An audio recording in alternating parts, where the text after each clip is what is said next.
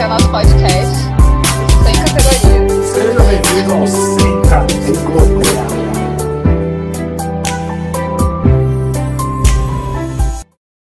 E hoje a gente quer falar sobre um tema que está muito em alta por causa do, da, do que está acontecendo na atualidade. Quarentena no Brasil, por causa da epidemia do coronavírus.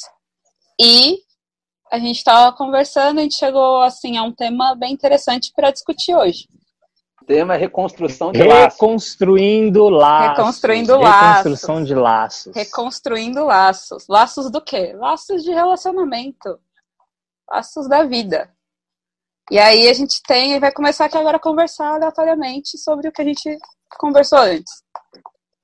Enquanto eu ia rezando, né, sobre esse tema, Deus ia muito me inspirando justamente a questão de desse recomeço, né, deste novo com Ele, né, é, ficava muito forte justamente essa questão do, do artesão, né, deste que, que, que vai juntando os seus materiais, vai escolhendo os seus materiais, né, e na, na, visualização que Deus ia me dando, era um lugar como se fosse um aterro sanitário, como se fosse um, um espaço onde fica lixos, né, ou materiais reciclados. E esse artesão ia realmente re, recolhendo esses materiais, né? Ia trazendo esses materiais, cuidadosamente ia limpando esse material, se estivesse sujo, né? Ia qualificando e devolvendo para ele uma vez mais a característica essencial, né? Essa característica única é, o material em questão que ia falando era justamente de uma boneca, onde o artesão ia realmente limpando, né, seus braços, a sua cabeça, seu peito, e trazendo para ela os artifícios que faltava, né? Se estavam quebrados, que geralmente esses materiais de reciclagem são materiais velhos, né? Eles iam trazendo uma vez mais. E Deus ia fazendo uma leitura na minha própria vida, né? Onde neste caminho ele vai realmente me reconstruindo, fazendo sempre esse processo, né? Me tratando como este que necessita recuperar muitas vezes a dignidade da vida de oração, a intimidade com Ele, né? E a me trazendo para o seio e para o ser família, né? E a me transformando uma vez mais numa obra essencial, uma obra que vem da essência do próprio Deus. Então, para mim, era esse ser reconstruído era uma coisa muito é, cuidadoso, né? Que requeria um pouco mais de tempo, um pouco mais de paciência, mas requeria também muito do amor de Deus. Eu acho que para mim fica muito forte nesse reconstruir de laços, esse reconstrução do laço primeiramente com Deus e depois vai sendo transbordado no meu ser família. Eu estou emocionado, porque assim é, é, foi, foi na verdade foi uma sequência, né? O Luiz rezou, estava rezando também ah, logo em, em, seguida, né? E veio muito a encaixando, né, né o, com o tema a coisa do, do perdão, né? Um, um, perdão mútuo, que é um dos sentidos também ah, da igreja em si, né? Da, do religar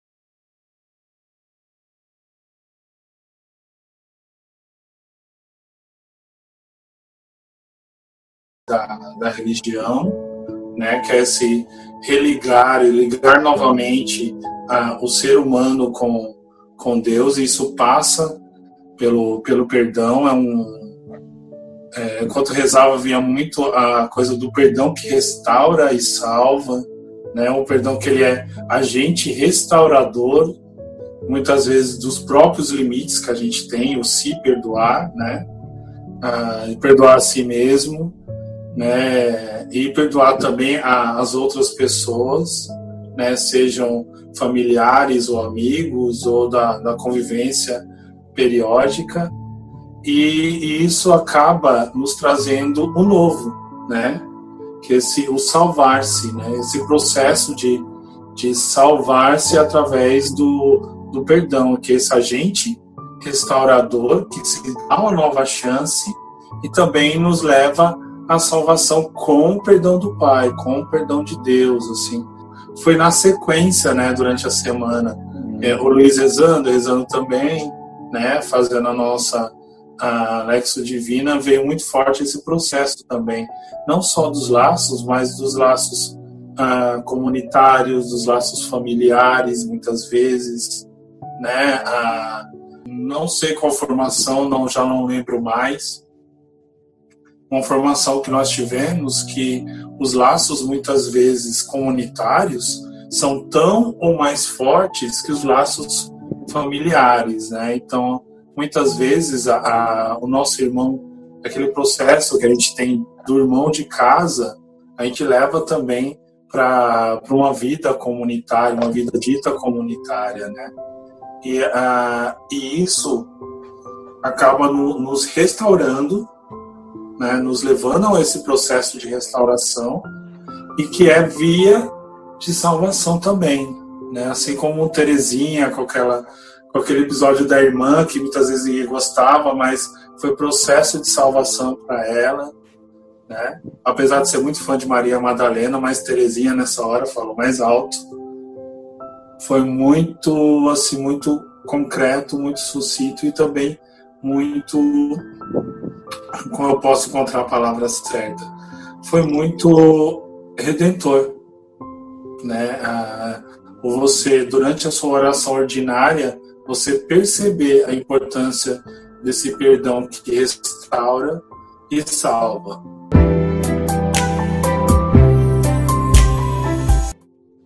E aí a gente chegou ao tema Reconstruindo Laços, justamente porque a, o, o perdão, ele, ele leva, né? É, aliás, a única maneira de a gente reconstruir alguma coisa é com misericórdia e com perdão, né? A gente pensou em discutir o, conselho, o conceito de misericórdia na história e na atualidade. E aí eu pesquisei o que significa, ou a definição de misericórdia no dicionário atual, e ele define assim: a primeira é um substantivo feminino e é um sentimento de dor e solidariedade com relação a alguém que sofre uma tragédia pessoal ou que caiu em desgraça, dó, compaixão, piedade. E é, eu peguei o, o que o catecismo da igreja fala em relação à misericórdia, sendo a misericórdia de Deus, e ele fala é, da misericórdia de Deus como Deus que é ternura e compaixão, né? E que a misericórdia nada mais é do que um amor incondicional.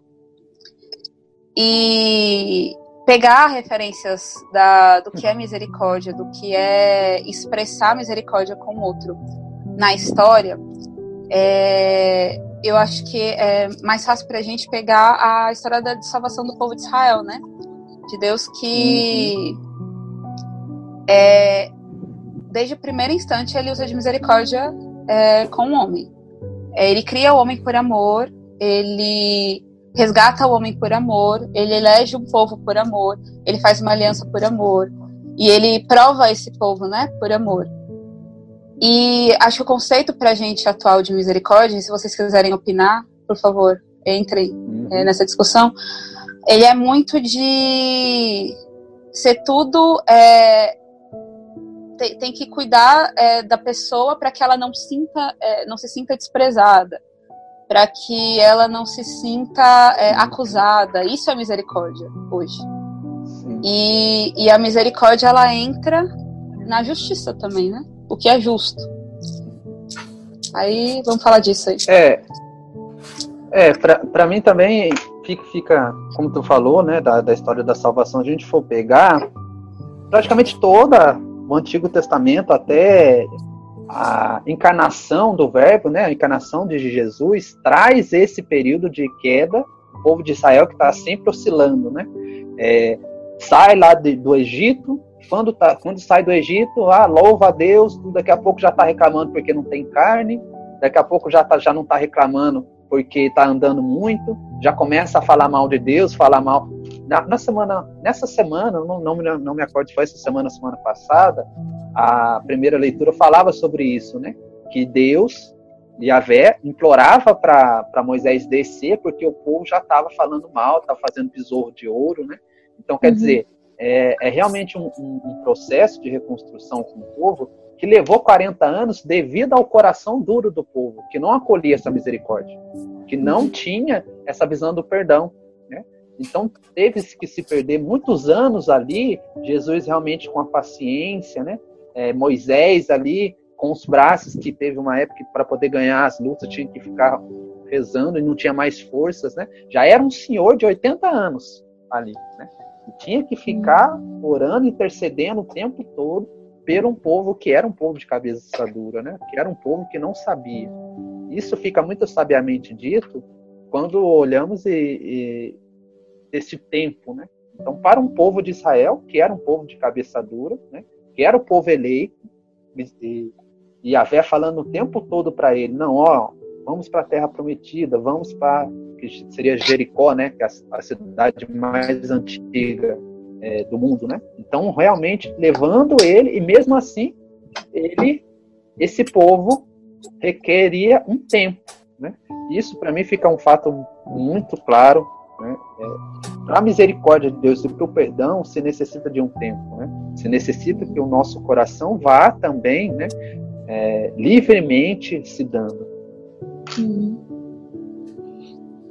E é, é engraçado que você estava falando, estava me lembrando aqui de um, de um conceito que, que passou agora, da, da misericórdia, da nossa miséria humana, que muitas vezes se encontra com o coração de Deus, com o coração daquele que não passa, né?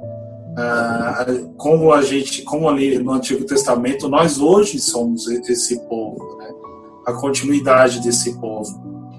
Né? A leitura, se eu não me engano, acho que foi dessa semana também, que falava do, da cobrinha lá de ouro que mandaram fazer, e aquele que se lembrava do pecado que foi, foi feito, era só olhar para a cobra que era curado.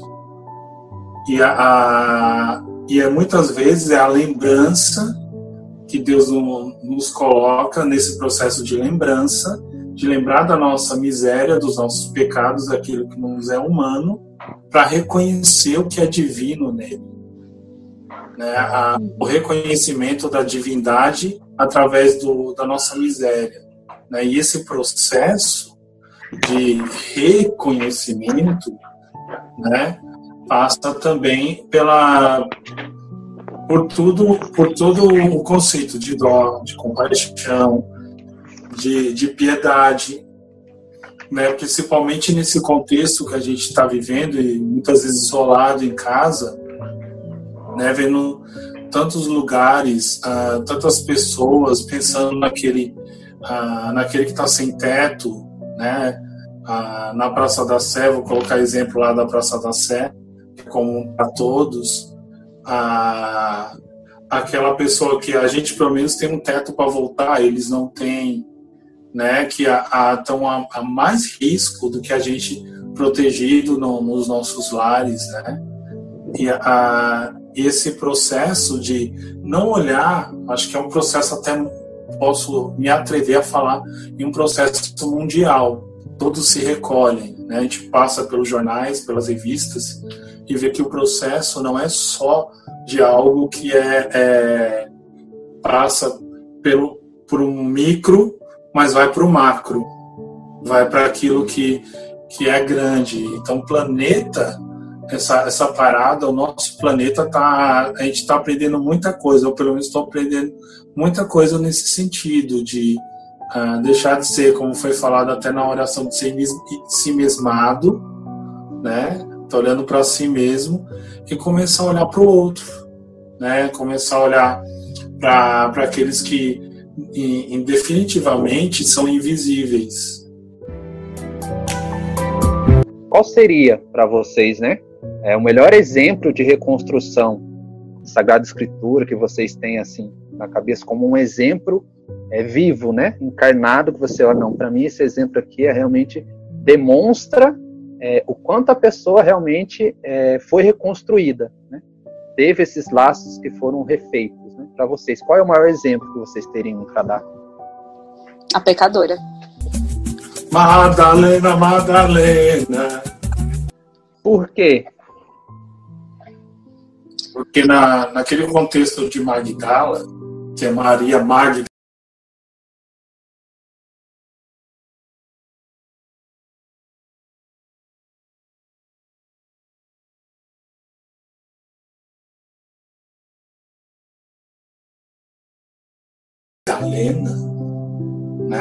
de Magdala, conhecida também como a prostituta do quartel.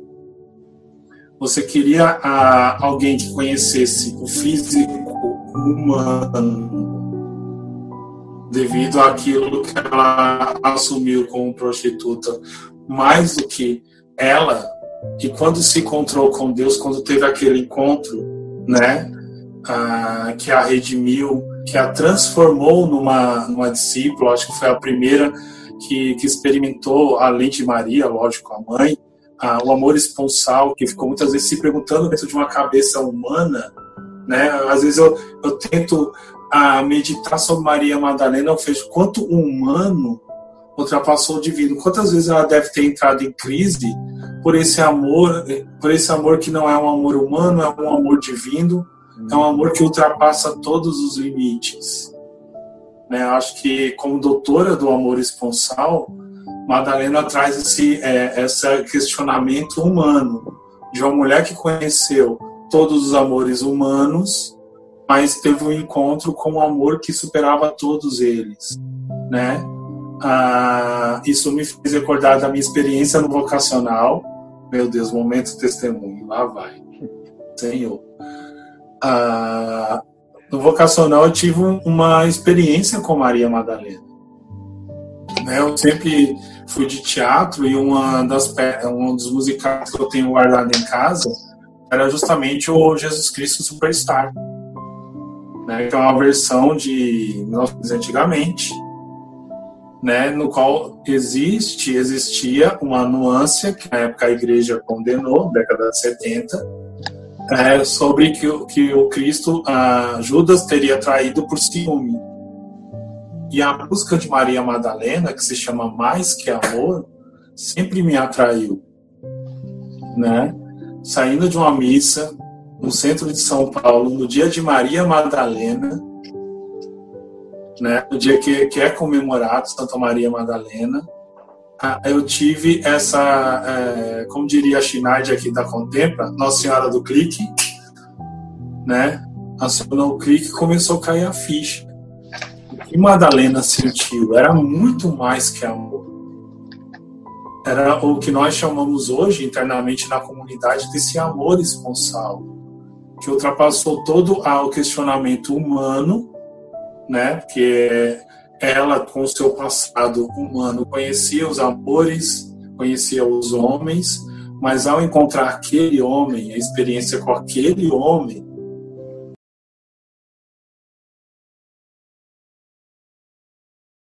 ela tornou diferente. Na sua cabeça humana, que naquela época eu já me questionava, na época do, do vocacional, ficava perguntando que amor é esse, que amor é esse, o que, que eu estou sentindo, que negócio é esse que está acontecendo comigo, né? E isso me levou a ter uma experiência de Maria Madalena, de um amor esponsal que ultrapassa o, o, os limites do, do, humano. E acho que por isso que eu gosto tanto de, de Maria Madalena e compreendi aquela música daquele musical, né? Que eu até indico para ver depois, só que da versão de Portugal, por causa da língua, é uma das melhores versões.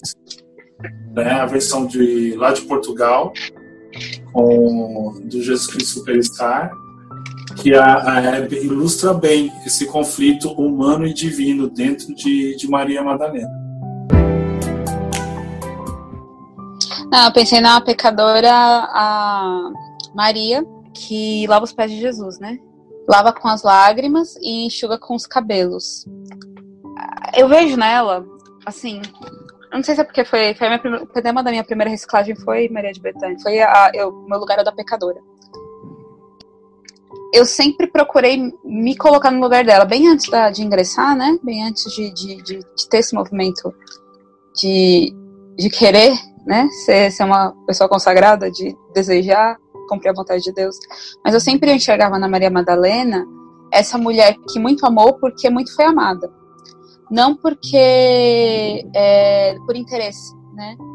Na realidade, ela não tinha nem certeza das coisas que iam acontecer, ela só tinha é, o desejo de amar. Então, assim, para mim é uma expressão muito grande de misericórdia, tanto do Deus que se doa, né, o, o Jesus que se doa para receber aquilo, dela que se doa por aquele amor, sabe? É, não uhum. sei, para mim é uma coisa mais é mais pessoal mesmo, mas é, é isso, assim, a imagem que eu que eu tenho de, de misericórdia, assim. Tem muitas outras, né? No Antigo Testamento tem um monte. Uhum. Tem Mas vários, acho que eu acho que a, a, pecadora, né? Ela é mais próxima da minha experiência com a misericórdia de Deus, da minha experiência. Então acho que por isso que eu, que eu reconheço nela essa essa essa importância. Eu, eu confirmo muito só para introduzir o Tadeu, né? A gente está tá falando sobre a misericórdia, Tadeu, e, tá, e trouxemos alguns exemplos, né? A questão que eu, que eu perguntei, a pergunta que eu coloquei na, na nossa conversa foi justamente qual seria né, a, o maior exemplo de, de reconstrução por meio da misericórdia, né? Quem seria o maior exemplo? O Ricardo é, colocou a Maria Madalena e a Angélica falou da Maria de Betânia, né? Que para mim são realmente os dois exemplos, né?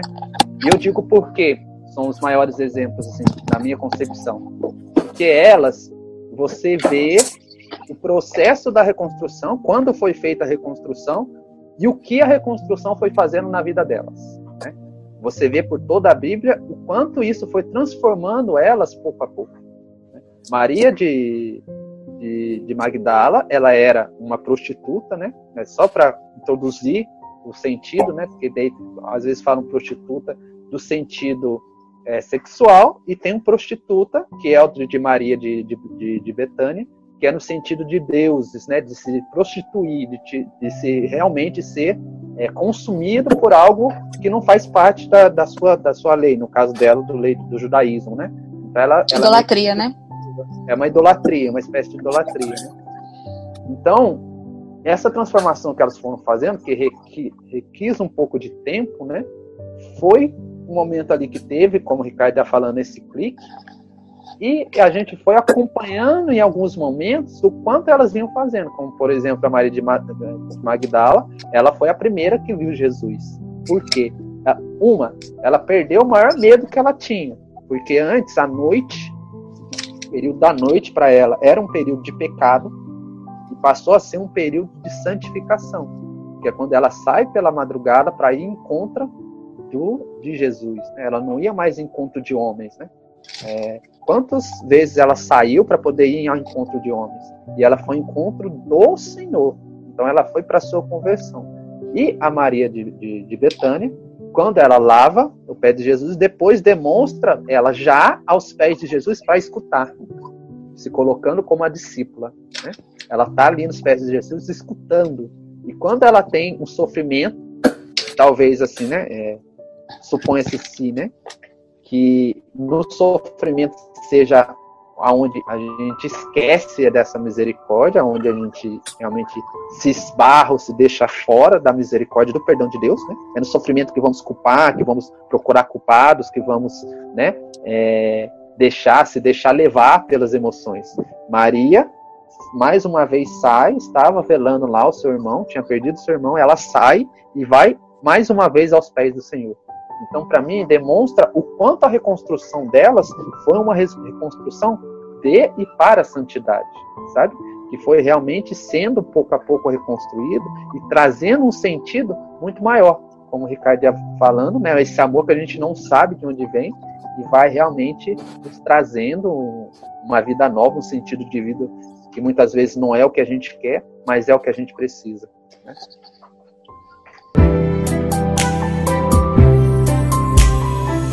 Mas assim, o segundo ponto é da reconstrução que pode aperfeiçoar peças, é, tornando-as mais belas, mais valiosas e únicas. E eu coloquei esse, essa, essa sugestão porque eu acho que foi justamente nessa reciclagem que tinha um texto que a gente rezou com ele. E no texto falava desse é, da técnica que pegava um vaso e restaurava ele, colava né, com uma resina.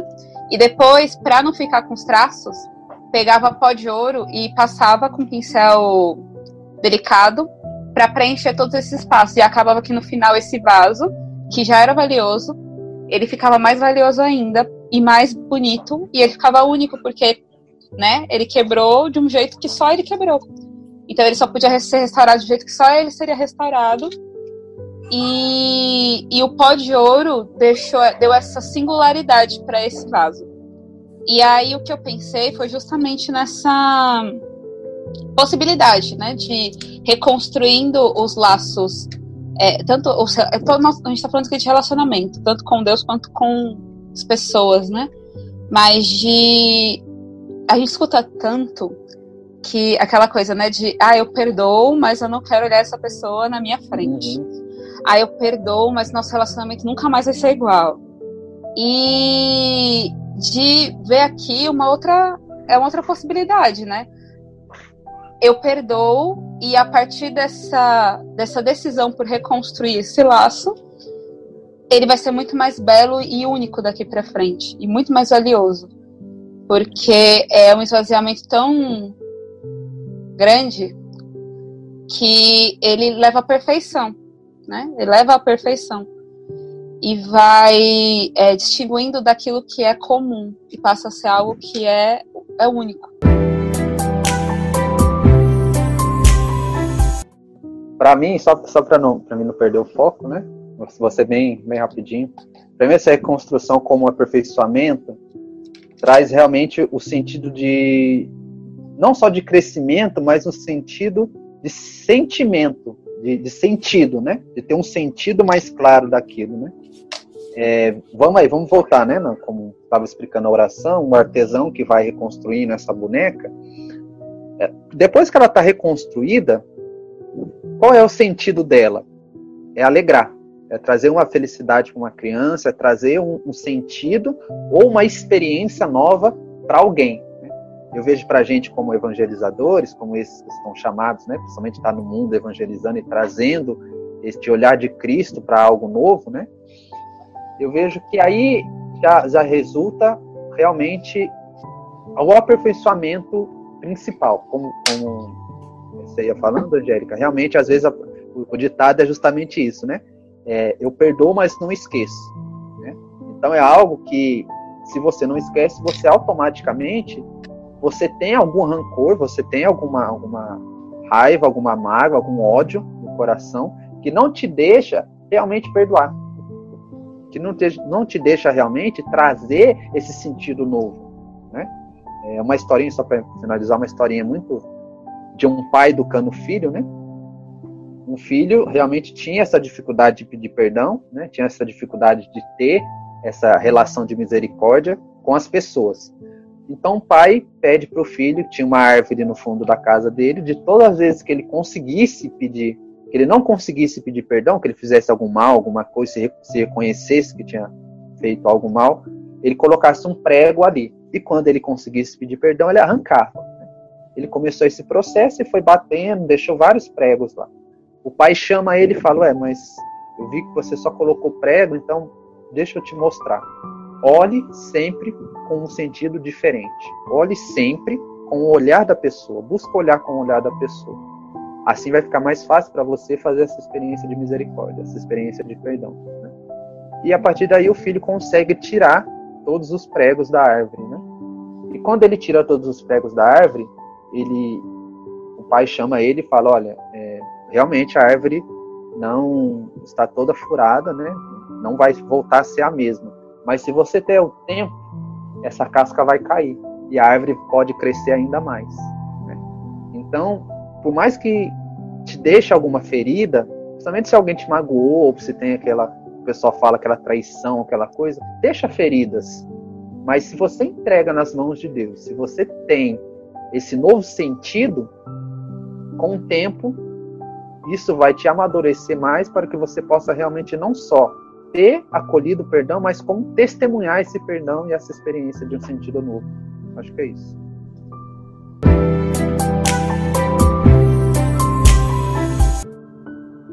Esse processo de, de conversão, né? Porque é um processo de conversão, passa por tudo, tudo isso que foi falado até agora, né? Por, por esse se, se deixar moldar de novo, por esse Senhor que reconstrói, reconstrói os nossos laços, sejam familiares, sejam de amizade, né? Que, que passa pela nossa decisão de também se deixar né, tocar, né, pelos exemplos de misericórdia que nós temos também. E por tudo que que nos acontece de uma forma geral, né, né no nosso cotidiano, nos nossos relacionamentos, né, que no, nosso humano muitas vezes é destruído, né, é desfigurado e através de, das experiências de misericórdia então, começa essa reconstrução, né?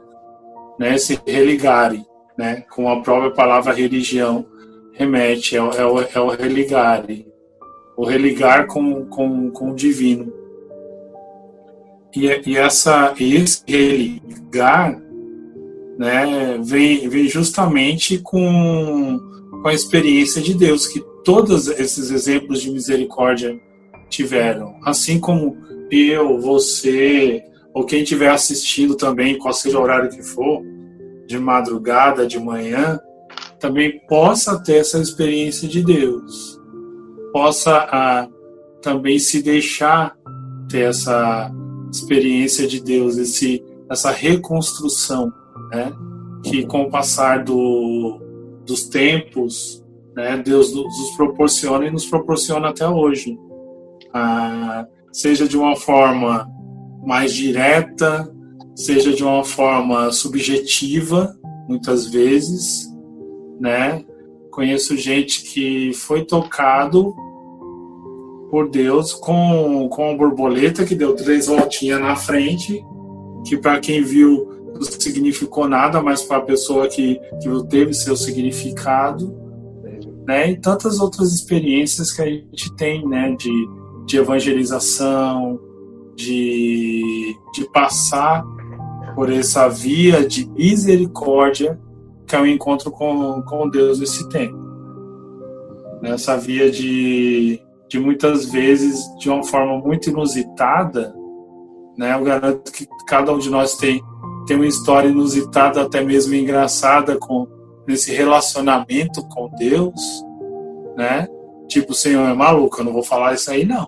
Né? Na hora que você está rezando pelo povo, né? ali na oração, aconselhamento, você fala alguma coisa, não, você tá muito louco. né? Eu não vou falar isso aí, não. Você fala justamente aquilo que a pessoa estava precisando. Né, na, na, naquele momento. Era justamente a experiência da, da misericórdia. Né? E essa mesma experiência que, que nos leva, que nos impulsiona a, a ir para frente, que nos impulsiona a experimentar, né? em, em época de reclusão social, uma palavrinha da moda agora na, nas tags da vida, né? experimentar algo novo, experimentar uma, uma evangelização nova, né? experimentar o amor de Deus com coisas que a gente nem esperava que fosse acontecer. Nessa, né? somente o nosso encontro aqui também é uma experiência de Deus, né? É uma experiência com o divino, uma experiência também de misericórdia.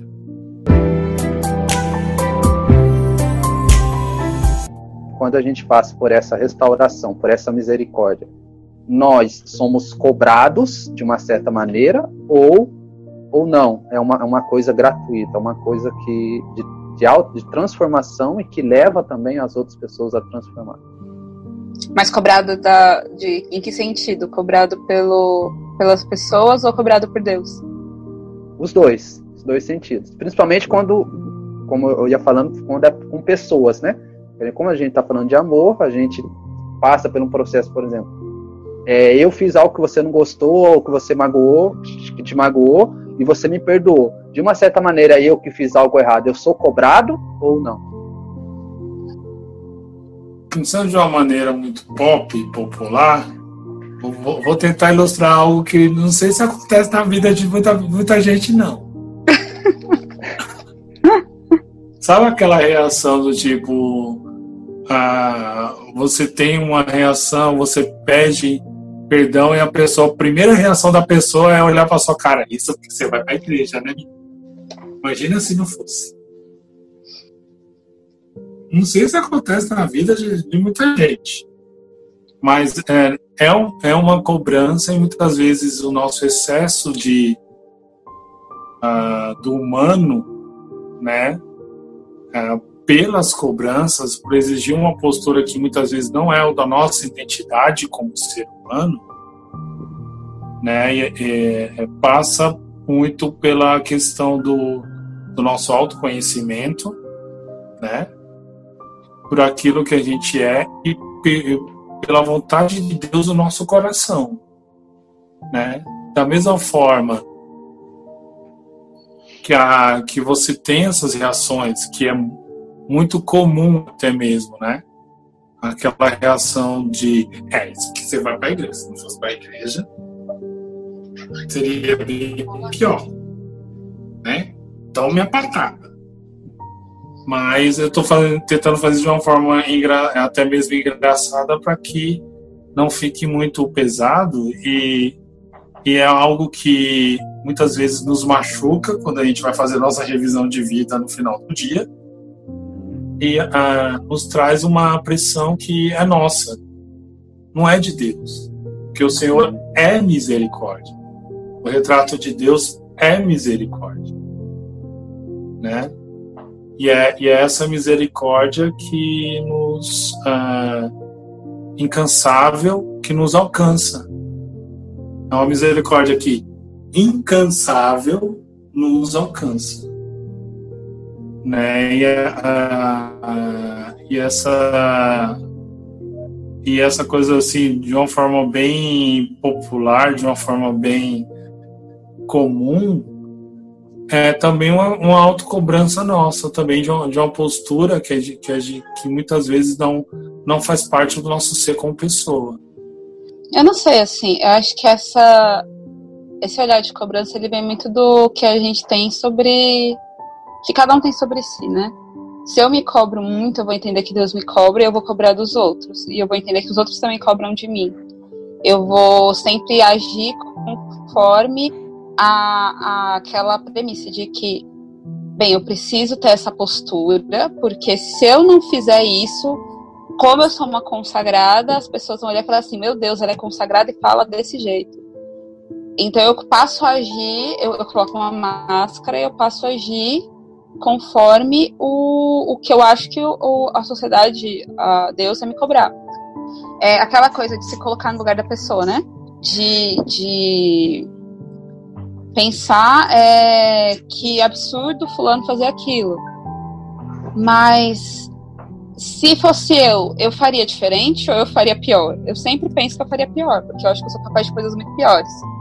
Então, eu acho que esse ato mesmo de, de se colocar no lugar do outro é, além de ser fruto da experiência com Deus, por causa que, apesar de todo o meu pecado, Deus ele me amou. É, e sempre eu sempre falo que o que, me, o que me fez permanecer não foi uma experiência de é, é, de coisas belas, né? Foi uma experiência com a misericórdia de Deus ser completamente humilhada. Então, se eu reconheço que eu faço pior, por que, que eu vou acusar o próximo? E aí, na, aí eu, como penso assim, eu espero que as pessoas também pensem de mim e dos outros. Então, assim, eu esperar, eu, eu não espero. O que acontece, eu sei que acontece. Mas quando isso chegar até, até mim, e, e acho que por, não sei, por ter sido referência dos jovens por algum tempo e hoje por estar ser autoridade, é, essas coisas chegam a mim exortar e fala, é, é, haja com misericórdia. Você nunca pode julgar uma pessoa pelo tamanho da, da saia que ela usa, porque a manga dela tá muito curta, né? No caso das meninas. No caso dos meninos, porque a calça está muito apertada, ou o botão da blusa está muito aberto.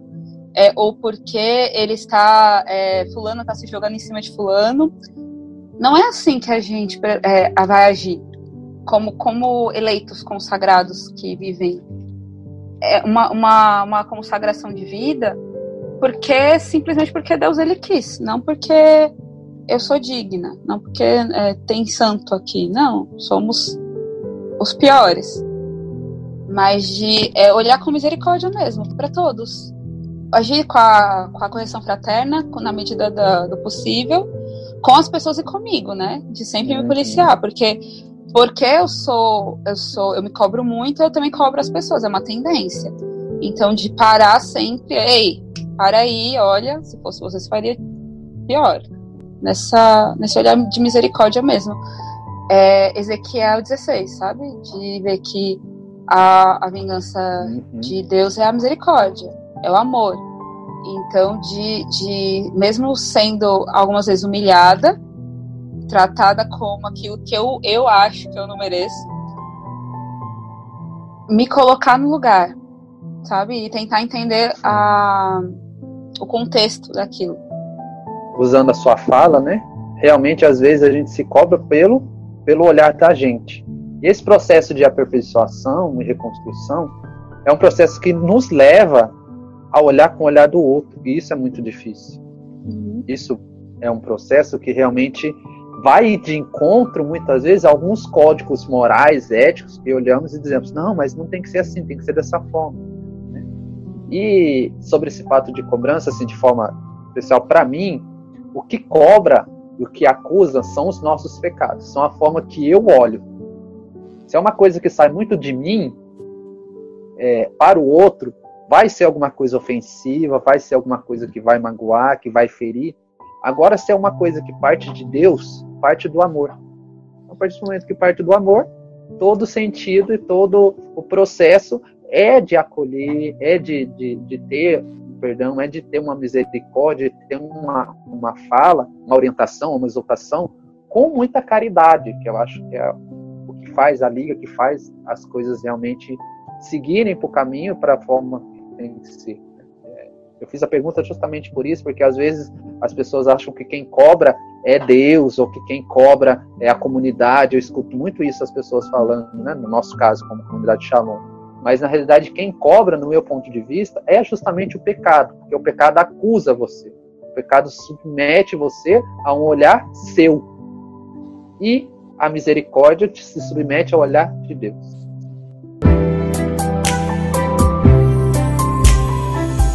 Perdoar alivia o estresse, reduz a pressão arterial e fortalece o sistema imunológico. Todo mundo ganha ao fazer as pazes.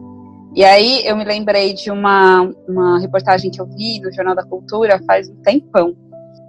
O especialista falava da, da, da diferença entre perdoar e desculpar. E que quando eu peço desculpas, eu não assumo a culpa. Mas quando eu peço perdão, eu assumo que a culpa foi minha e que eu me arrependo. É, e a mesma, a mesma referência ao perdoar, porque perdoar, se eu perdoo, é, não foi algo que eu fiz, tá? foi algo que fizeram a mim. E, e perdoar, aí isso foi no. Não lembro onde eu vi, mas de que perdoar não é esquecer o que aconteceu, mas é olhar o que aconteceu sem é, rancor. Né? Pegar aquela a, a, aqueles pontos, né, de o que é a moral e o que eu, o que eu faço com aquele sentimento que eu tenho.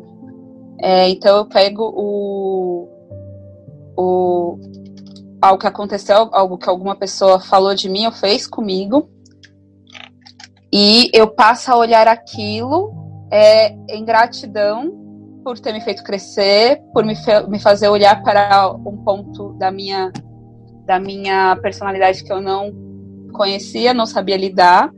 E a partir do momento que aquela humilhação aconteceu, é olhar com gratidão, porque então eu reconheço aquilo e aquilo vai me fazer ser uma pessoa menos orgulhosa. e perdoar a pessoa que então não pensou que aquilo ia, é, talvez, né? Ou, ou, ou, se agiu de, de má vontade também, mas é, ter aquela a resiliência, sabe, para lidar com, com as coisas, né? De voltar ao meu estado normal. Meu estado não é sentir raiva daquela pessoa, meu estado é, é, é, é ser grata a Deus por tudo que Ele me dá. E se Ele me proporciona situações ruins também para que eu seja santa, então eu vou agradecer a Deus, porque aquilo vai me fazer é, dar um passinho a mais para chegar mais perto da minha meta, que é a santidade. Então, é, é disso, assim, o perdão, o, o, o, é, o sentido do perdão físico, que ele te.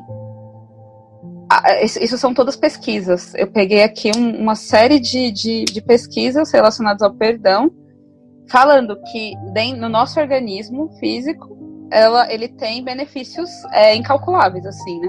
Quem perdoa é, pode fortalecer um relacionamento depois de uma traição, é, perdoar incondicionalmente é, faz você viver mais. Isso é um ponto que eles colocaram aqui. E isso é um estudo é, de, uma, de um jornal comportamental. Vê que o perdão em si, como humano, né, ele gera benefícios para minha saúde, para o meu corpo, o perdão no sentido espiritual ele vai é, gerar benefícios para minha alma, né? A minha alma que tem o seu fim último na eternidade e que busca por isso e, e unir uma coisa a outra, né? Aquela coisa de unir fé e razão, que a igreja nos fala do perdão, né? O perdão, a, a gente perdoa. Nós somos chamados a perdoar, aliás, né? É nem todo mundo perdoa, mas a gente é, é isso que nós somos chamados porque Deus nos perdoou primeiro.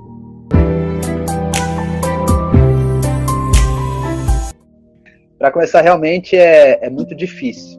Eu, eu, assim, né? Eu vou me expor um pouco aqui. Eu tenho muita dificuldade em perdoar, né? Eu sou uma pessoa, se não em perdoar, né? Mas de pedir perdão. Né? Quando eu estou errado, esses dois processos assim, e entra um pouco nesse peso, né? Como tá falando de saúde mental e física. Quando eu exerço esse movimento realmente mentalmente, assim, na minha cabeça, falando concretamente, né, é mais leve. Né? Isso gera em mim, em mim uma alegria, uma satisfação comigo mesmo, sabe? De saber, não, nossa, mas eu errei, mas, nossa, fui lá, perdoei. E é um sentimento que eu sempre saio quando eu vou fazer minhas confissões, né, mensais e quinzenais, quando, quando posso. É, esse, esse sentimento realmente é, é, você vê uma fecundidade muito grande, né? nesse, nesse sentido do perdão. E eu vejo, escuto, né, eu, aqui em Aparecida, muitos, muitos casos de doenças, de pessoas que estão enfermas e, e que tudo que ela precisa é realmente pedir perdão. Né? É ter essa experiência com a misericórdia, ter essa experiência é, com, com perdão. Né? Ou ela tem que perdoar, ou ela tem que ser perdoada. Então, dentro desse, desse, desse ponto, né, é, eu queria perguntar para vocês, como a gente está falando de saúde física e mental, o pecado, ele é uma doença? Ele gera as consequências que geram o vício. Por exemplo, a ganância, que leva ao apego exageradamente ao dinheiro, ao poder, né? A, passando pelos pecados capitais, né? Que são, são aqueles principais pontos que acabam gerando outros pecados. Então, o pecado em si, ele, é, ele por si só, ele é um agente que, que gera. Enquanto o perdão é, restaura, o perdão nos deixa leve, até cientificamente falando, nos deixa mais leves, nos deixa mais saudáveis. O contrário, o pecado vai nos deixando mais ah, pesados, vai nos levando a, a, a outros pecados. Né? A, conheço gente que, através de um, de um pecado da, do julgamento que leva à desconfiança, que não leva a acreditar em ninguém, que acaba se isolando no seu mundinho. Então, assim, é, são, vai ocorrendo uma série de, de, o efeito dominó, de uma coisa levar a outra, né? Por isso que a, a, até mesmo o remédio, muitas vezes, é uma boa confissão. Né? Você fazer o exame de consciência, um bom exame de consciência, e levar isso para uma boa confissão. Né? Hashtag fica a dica. Essa análise, muitas vezes, acaba nos, nos ou ao fazer auto-observação de procurar aquele pecado que dá origem à série. Buscar dentro de si aquele primeiro pecado que deu, que deu origem aos outros, os outros outros pecados. Então, pegando aqui o, o que o catecismo define como pecado, é, fala aqui que o pecado é uma falta contra a razão, a verdade, a consciência reta. É uma falta ao amor verdadeiro para com Deus e para com o próximo, por causa do apego, de um apego perverso a certos bens. Pecado ele não faz parte da essência do homem, porque o homem ele foi criado é do amor, por amor e para o amor. Então, por ser algo que é, distorce a, a, a imagem original, a gente pode chamar o pecado de doença. Mas a doença, por definição, ela é algo que me atinge involuntariamente. Eu não quero ficar doente, né? E muitas vezes, em se tratando do pecado, eu decido pecar. Tá que é fruto de uma concupiscência por causa do pecado original, mas eu sou um ser racional. Então eu escolho se eu faço ou não. O pecado, o perdão em si está relacionado com contra, ele é contra o, pecado, a concupiscência do orgulho, né? Então, quando eu conheço que eu errei, eu vou pedir perdão. Ou quando eu reconheço que eu sou tão ruim quanto e eu poderia fazer tão pior é, quanto me foi feito, eu perdoo. E isso é uma característica é, de quem é humilde. E é o, o contraponto da, do orgulho. Então, eu não sei se a gente pode chamar o pecado de doença em si, porque eu, eu escolho, sim, na minha opinião, né? Eu escolho pecar, apesar de ter tentações que me seduzem de uma, é, é, às vezes de uma maneira que eu não consiga lidar, mas a partir do momento que eu sou uma pessoa esclarecida em relação a isso, eu me conheço e eu sei quais são as minhas fraquezas, eu escolho também se eu caio ou se eu não caio. Eu sei, eu sei do que eu preciso correr. Agora, a questão, né? Então, assim, eu não, eu, eu ainda não decidi se pecado pode ser chamado de uma doença ou não. Mas, é, mas assim, como você falou, né, é, no argumento inicial, que muitas pessoas carregam doenças por causa do, da falta de perdão, por causa do pecado, a consequência do pecado pode ser então a doença. Aí sim. E o perdão uhum. pode ser sim o remédio para muitas doenças, como a gente sabe, né? A gente conhece muitas pessoas que carregam enfermidades físicas porque elas não perdoaram. Né? Tem até um livro da Maria Gabriela que ela fala disso. A falta de perdão, ela dá dor nas costas, uhum. dá câncer. Ela fala, ela vai elencando várias.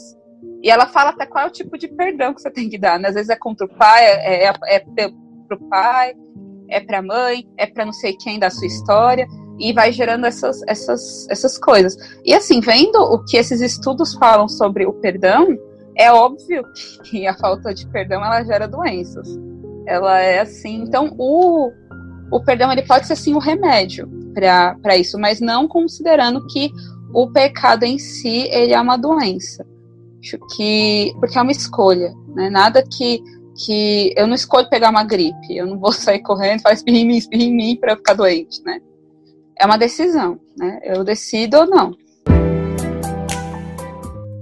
Eu vou, eu vou na linha dos dois, sabe? É, pegando pelo Ricardo aqui, falando que, que, que, o perdão realmente é esse, é esse que leva a um vício, né? É esse algo que realmente leva ao vício, leva a algo. Né? E também, é claro, eu estou completamente de acordo contigo quando na sua fala que você realmente fala que o perdão é uma escolha. Então, por exemplo, uma doença não tem como você ter uma escolha, você escolher ficar doente, né? Que é uma coisa voluntária. Né? E eu vejo assim que a, a, uma grande característica do pecado, uma grande característica do pecado é realmente trazer, a, vai contra esse orgulho, né? E traz vai a favor desse orgulho, perdão, e traz também esse, uma, uma coisinha que para mim traz, é como se fosse um germe, sabe, dentro da gente, que é o ressentimento. O ressentimento é você reviver a mesma história sempre. Você sempre está revivendo aquilo, né? Se você está com raiva da pessoa, você vai sempre reviver várias vezes aquilo. Você vê a pessoa, já te dá aquela raiva, porque, porque você está revivendo dentro de você mais uma vez aquele, aquela, aquele processo, né? Que, que só pode ser curado, aí sim, falando do, do, do perdão como cura, só pode ser curado quando você realmente perdoa. Eu tive a experiência, não vou me alongar muito, vai ser bem rapidinho, no Curados para Amar. Eu acho que todos aqui fizemos, né? Curados para Amar. É, aonde eu ia reconhecendo a minha necessidade grande, primeiramente a minha necessidade grande de perdoar, pedir perdão a Deus.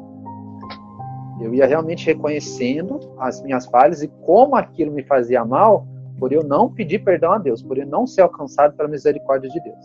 Isso travava, no meu caso, em vários aspectos, né? Principalmente no crescimento de relação de filho com pai, né? Esse, esse filho que ama. Então, isso me feria e, e eu tinha, e eu reconheci esse ressentimento. Primeiramente com Deus, por várias situações que eu ocupava, né? E guardei isso dentro do meu coração, achei que estava tudo bem, mas não estava. E depois eu também transmitia esse mesmo sentimento para várias situações e várias pessoas que passavam pela minha vida, né? É, meus familiares mais próximos, meu pai, minha mãe, minha irmã, e depois todos os outros. E eu fui reconhecendo, fazendo esse curso, e até oriento, né? Oriento, entende? Mas eu indico a todos aqueles que, que, que nos escutam que se fa puder fazer, procura na né, comunidade Shalom e faz esse curso, se você tem essa dificuldade do perdão, né? porque realmente para mim foi muito salvífico. Nas duas vezes que eu fiz e na vez que eu apliquei, né? Porque eu fiquei nesse meio termo. Já tem alguns anos aí, então você já faz e faz aplicando. Então eu tive realmente, todas as vezes eu ia, eu ia fazendo essa experiência. Eu ia tendo essa experiência, ia reconhecendo esse perdão como cura, ia reconhecendo esse pecado que nos leva a vícios e nos leva a um ressentimento que pode sim ser uma doença. Né? É a confiança renovada e a decisão por amar. Eu estava rezando e no mesmo dia, né, que vocês estavam rezando, é eu rezei. E Deus ele me falava que a desconfiança é fruto do desamor. Só para dar uma introdução, né, quando fala, porque tocou de um aspecto que para mim é muito difícil. Foi muito difícil e hoje é uma coisa que que me leva realmente a, a louvar a Deus. É a primeira aspecto que me leva a louvar a Deus, que é justamente a confiança. E esse desamor, por quê? Porque eu, eu ia vendo realmente que eu tinha, por causa do meu orgulho, né? Por, por, por querer muitas vezes não querer passar nesse processo de, de reconstrução, nessa restauração de laços, eu tinha a dificuldade de confiar inteiramente em Deus. E a partir daí, de me abandonar em Deus, de acreditar na providência de Deus, e tinha muito essa dificuldade. Né? A partir do momento que eu fui entendendo que a misericórdia de Deus, ela anda de braços dados com a confiança no Pai, a confiança desse, desse Deus que é Pai, então isso fez sentido que, pô, para mim poder alcançar a misericórdia, eu tenho que confiar em Deus. A partir do momento que eu alcancei a misericórdia e confiei em Deus, isso faz um sentido e uma união que me leva a ser, a ser conduzido pelo Espírito. Né? E dentro disso, da confiança de Deus, dessa restauração e desse desamor eu queria perguntar para vocês o seguinte: o desamor, ele é fruto do pecado ou ele é fruto da falta de perdão?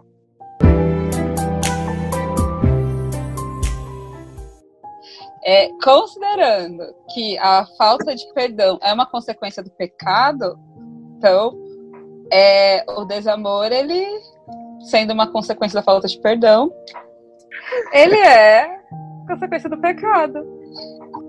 Mas assim, acho que vai além. Porque, por exemplo, né? É, eu, quando eu tava rezando com isso, eu tava rezando com, com outra coisa. Era, era mais é, relacionado a mim e a minha desconfiança da providência de Deus. E aí ele me disse isso, a desconfiança é gerada pelo desamor. Assim, eu, né, olhando para essa situação pra, pessoal, para mim, ela funciona assim eu não confio em Deus, eu não acolho o perdão de Deus, eu não perdoo Deus pelas coisas que eu achava que eu tinha que ter e eu não tenho. E por isso que eu levo isso para os meus relacionamentos fora. E, e aí, só que eu tinha plena convicção de que isso já estava tudo resolvido, né? Tava tudo resolvido.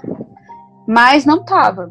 E eu tentando lidar com, com, com essa surpresa é, de que eu ainda era uma pessoa desconfiada, de que ainda me limito a receber o amor de Deus, a me deixar ser amada, e me limito a receber, me deixar ser amada pelos outros e também a amar. E isso, para mim, é, é fruto do orgulho. Porque eu queria, porque eu acho que tem que ser, porque se fosse eu no comando ia ser melhor. Para mim é, é isso eu acho sim que o desamor ele é uma consequência da, da, do pecado, sim, também. Porque a desconfiança ela é uma na realidade a desconfiança ela é, é o que dá origem ao pecado, porque é o que a serpente fala para Eva é que você não pode comer porque ele não quer que você, Deus não quer que você seja como ele. Aí ela fica assim, né? Imagina. Eu fico imaginando. Será? Será que ele não quer? Mesmo que eu saiba o que ele sabe? E vai lá e pega para ver se é aquilo mesmo. Isso é já desconfiança, né? Então, é, a gente fala muito que a, o pecado original ele é fruto da desobediência, mas é uma coisa está ligada à outra, porque eu desobede ela desobedeceu, né? Caso, o, uma ordem explícita, e, mas também porque ela olhou e falou assim: ah, mas será mesmo que é isso? Será que, hum. né? Será que a consequência vai ser tão ruim assim? Será que eu não vou me dar bem? Ricardo?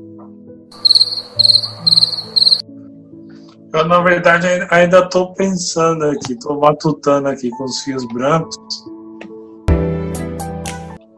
Olha, eu acho que eu vou na mesma linha que, a, que ela. É, é uma coisa que leva a outra, no caso. Ele é um desamor é aquele efeito, acho que se encaixa muito no efeito dominó. Uma coisa que vai levando a outra, que vai levando a outra, que vai levando a outra.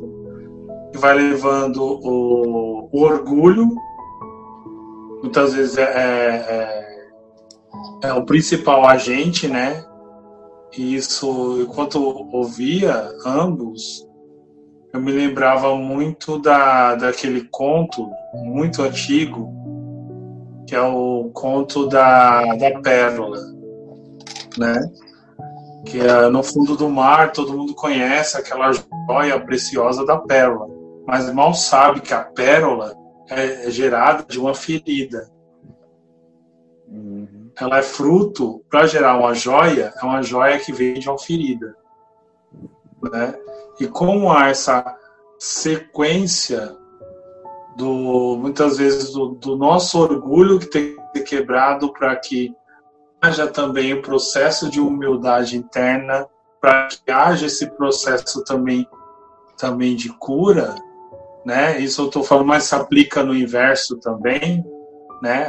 A cadeia cai no, no ressentimento, né? Transferindo para o pro processo de você ressentir, que vai que vai gerando a mágoa, que vai gerando mais orgulho ainda, que esse orgulho vai gerando uma outra situação que não deixa você se pedir perdão e pedir também a perdão, bater o um martelo, falar que você dá a pessoa como inocente, lembrando, né, do, do Curados para Amar.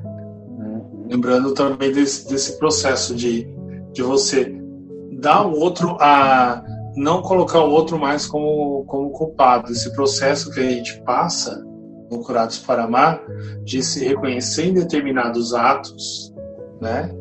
Ah, você, quando você falou em relação ao seu pai especificamente, eu lembrei que no meu processo, quando eu fiz o, o, o retiro, eu fiz mais de uma vez, né? Que eu Deus para né, colocar a colocar na ferida e tirar todo o pus que tinha na ferida para curar na, de uma vez, comigo não foi de uma vez, não, foi um processo de duas vezes. Uhum. Né, que eu precisava de passar por esse processo de auto-perdão para também perdoar o outro. né? A, a, ao contrário, muitas vezes, de colocando no, no pêndulo, nos pêndulos opostos, da, desse ressentir que gera o orgulho, que gera aquela coisa, eu não vou fazer isso porque a outra pessoa vai assim, não, você me feriu, eu não quero mais olhar na sua cara. Que é, que é um processo humano que a gente passa também, no qual a gente também passa nesse, nesse processo pelas nossas carências, fruto de nossas mágoas, que também é fruto dos nossos ressentimentos, né? Então, para mim, particularmente, é algo que vai se tornando uma cadeia. E que no, no processo do Curados para Amar, a gente quebra essa corrente, cessa essa corrente e se dá uma nova chance. É justamente esse processo de interior, de cura, de uma coisa que acaba gerando uma outra coisa, que acaba gerando outra coisa. Uhum. Para aquilo que não é de Deus, o nosso pecado, né, na, nas seduções pecaminosas, nas nossas tentações cotidianas, quando nos deixamos cair, né, que passa pelo nosso consentimento, vai gerando essa cadeia, da mesma forma que a misericórdia de Deus, através da confiança em Deus, do amor ao Pai, nos vai nos restaurando, meio que costurando novamente, nos colocando em, em perfeito equilíbrio para poder também tomar a, as melhores decisões. Estou falando isso humanamente, humanamente, né? Além da, do processo de cura interior, dos vários processos de cura que são abertos, que são fechados, que vai durante toda a nossa vida para poder dar minha opinião também sobre isso, né? Realmente, para mim, o desamor também acaba sendo, como vocês iam dizendo, esse efeito cascata, né? que ele é, é, pode ser também, na minha opinião, ele é um fruto desse pecado, né? O pecado que vai sendo um fruto do desamor, que é automaticamente um fruto do pecado. Como vocês iam apondo, é um efeito, um efeito cascata, né? Ou então um ciclo sem fim ali que tem que ser uhum. quebrado, né? Por isso que eu é, dei a sugestão do, do, desse curso, porque ele realmente faz esse rompimento e você realmente reconhece o que é o amor, aprende a amar e com o amor você aprende a partilhar isso também, a acolher a misericórdia, por aí vai fazendo esse processo de cura. Minha consideração final é realmente que essa reconstrução de, de laços né, passa primeiramente pelo, pela sua experiência com Deus, passa primeiramente pela sua moral. Né? O que você vai aprendendo. Mas às vezes a pessoa pode olhar e dizer, não, porque são um bando aí de, de pessoas que buscam a vida consagrada, que quer a santidade, né? Mas eu vejo que é uma coisa muito simples, é uma coisa relacional, sabe? É como você vai se relacionando com Deus e com você mesmo e automaticamente com o outro. Essa reconstrução não é uma coisa que vai de uma hora para outra, né? é um processo que leva tempo. Eu vejo assim que é muito importante a gente ter a consciência que o tempo que estamos falando é justamente o tempo de Deus. Né? É o tempo, não é o tempo cronos, que é o tempo nosso, mas sim o tempo da graça. E quanto eu vou acolhendo a graça em cada processo, em cada processo que a gente foi dizendo, em cada coisa que a gente foi pondo, e quanto a gente vai acolhendo esse, esse, essa graça, né? Porque a gente só vai conseguir perdoar, só vai conseguir acolher a misericórdia se foi por graça de Deus. Se não for, a gente não vai conseguir fazer.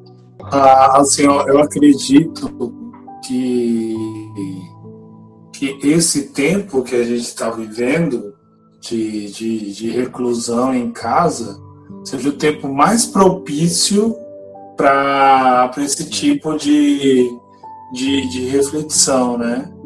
Porque é um tempo onde a gente lida com a gente mesmo, que não tem para quem mora sozinho, não tem com quem com quem conversar, né? Para a gente estar tá lidando com os nossos. Esse é um momento propício para esse tipo de, de reflexão, de autoanálise até mesmo, de como eu estou em relação a esses pontos, como eu estou perdoando, como eu estou me deixando perdoar, me dando as novas chances um período que, que eu vejo, eu estava até partilhando no, no grupo da célula, é um tempo que a, seria um tempo atípico, mas também é um tempo muito rico, que Deus vai nos proporcionando essa parada estratégica, nos preparando para para ressuscitar junto com Ele. Estamos às vésperas de, um, de uma Semana Santa que não seja mais uma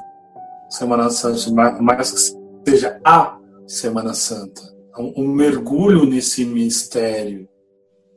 Né? Um mergulho de, de morrer com os nossos pecados e ressuscitar para, para uma vida nova. Consideração final, nem vou fazer jabá, mas a, a consideração final mesmo é de que aproveitemos este tempo para mergulhar.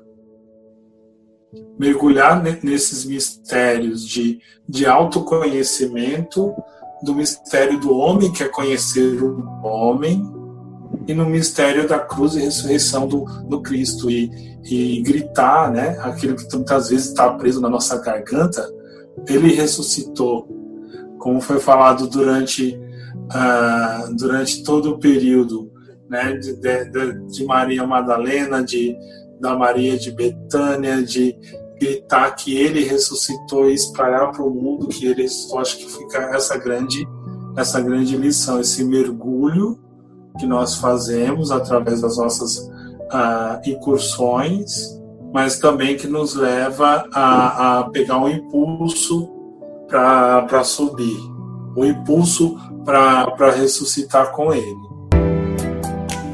É, eu vou para outro lado, eu vou aproveitar então que vocês já falaram de todas as, as vertentes, ou vou para outra. É, acho que esse é um tempo favorável para que é, os laços eles sejam reconstruídos, né, na nossa família. A gente está meio que obrigada a isso, não tem para onde fugir. Então a gente tem que conviver e também com aqueles que estão de fora, né? Assim, eu tô fazendo minha lista das pessoas com quem eu preciso voltar a me relacionar porque o rompimento não foi favorável, assim, não foi uma coisa não foi uma coisa uma coisa natural, foi algo brusco e que precisa de perdão, precisa que eu me humilhe, que eu volte e fale assim, ó, eu sei que você não quer olhar na minha cara, mas eu preciso te pedir perdão por causa disso disso. Eu estou aqui para o que você precisar. É, é nessa reconstrução dos laços humanos, né? De reconhecer que nós não nós não chegamos, nós não fomos criados para viver sozinhos. Nós podemos até chegar mais rápido, mas juntos nós chegamos mais longe. E de a, a, a, acolher essa, essa verdade, assim, como uma verdade para minha vida hoje de olhar para minha para o que tem acontecido e falar é isso que eu tenho, quero deixar? Se eu morrer amanhã é isso que vai ficar. Tomar decisões em relação a isso né? Tomar a decisão por amar. Que o amor ele é uma decisão e eu decido amar. Então acho que para mim essa vou, vou fechar com isso já que vocês já falaram de tudo. E é isso é isso família muito feliz para tirar com vocês. Foi uma conversa muito sadia, eu espero que possa ser muito frutífero para quem escute também, né? É isso, esse é o sem categoria, gente. Vamos rezar uma Ave Maria, né? Vamos lá. Pai, Filho, do Espírito Santo. Amém. Muito obrigado, Senhor, por este por essa partilha, por este vídeo. Peço que derrama ao nosso coração um descanso e a proteção também sua, ó Mãe. Ave Maria, cheia de, cheia de graça, o Senhor é convosco. Bendita sois vós entre as mulheres. É Bendito é o fruto do vosso ventre, Jesus. Bendito é o ventre, Jesus. Santa Maria, Mãe de Deus, Mãe de Deus rogai por nós, pecadores, pecadores agora, na agora e na hora de nossa morte. Amém. Nossa Senhora Aparecida, rogai por nós. Nome do Pai, Filho, do Espírito Santo. Amém. Valeu, galera. Shalom. Shalom.